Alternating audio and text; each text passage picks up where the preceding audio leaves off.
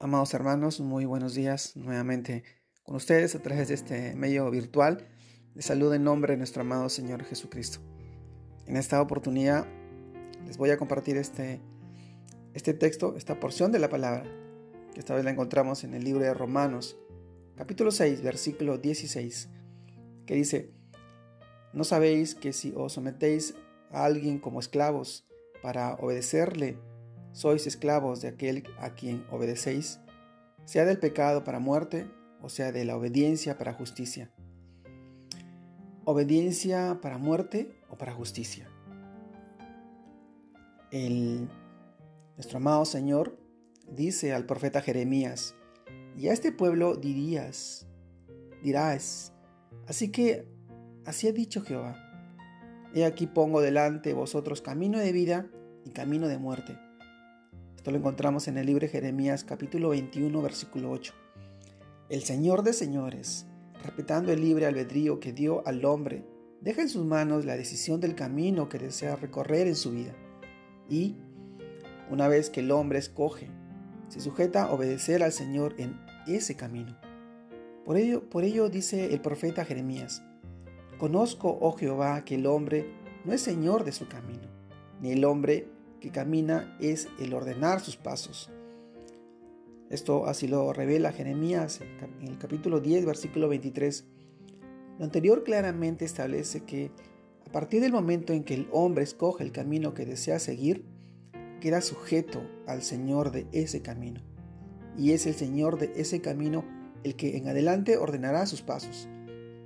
Si el hombre escoge el camino de muerte, será Satanás su Señor y quien ordene sus pasos a la muerte. Si el hombre escoge el camino de la vida, será Jesucristo quien guíe sus pasos a la vida, a la vida eterna y vida en abundancia. Hoy, amados hermanos, el Señor, a través de Pablo, nos exhorta.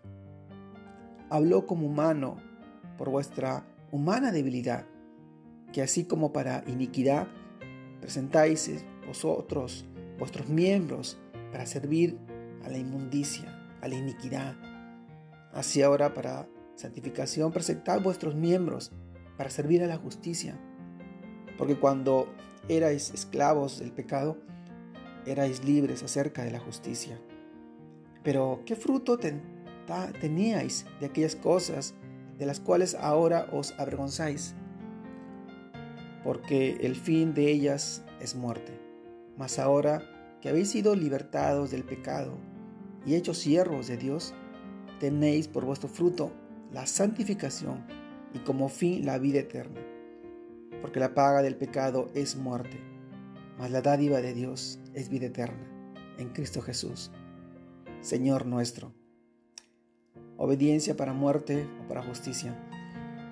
Los tiempos que vivimos atravesando nos hacen pensar que nosotros todavía no recapacitamos o no actuamos de la manera correcta. Nosotros hoy sentimos más de cerca el Evangelio. El Evangelio, la palabra de Dios, palabra para salvación y para vida eterna. Pero seguimos obedientes a escuchar la palabra de Dios. Seguimos viendo la vida de nuestro amado Señor como un ejemplo para vivir en justicia? Son preguntas que nosotros deberíamos reflexionar sobre cuál es nuestra manera de pensar, cómo es nuestra manera de proceder.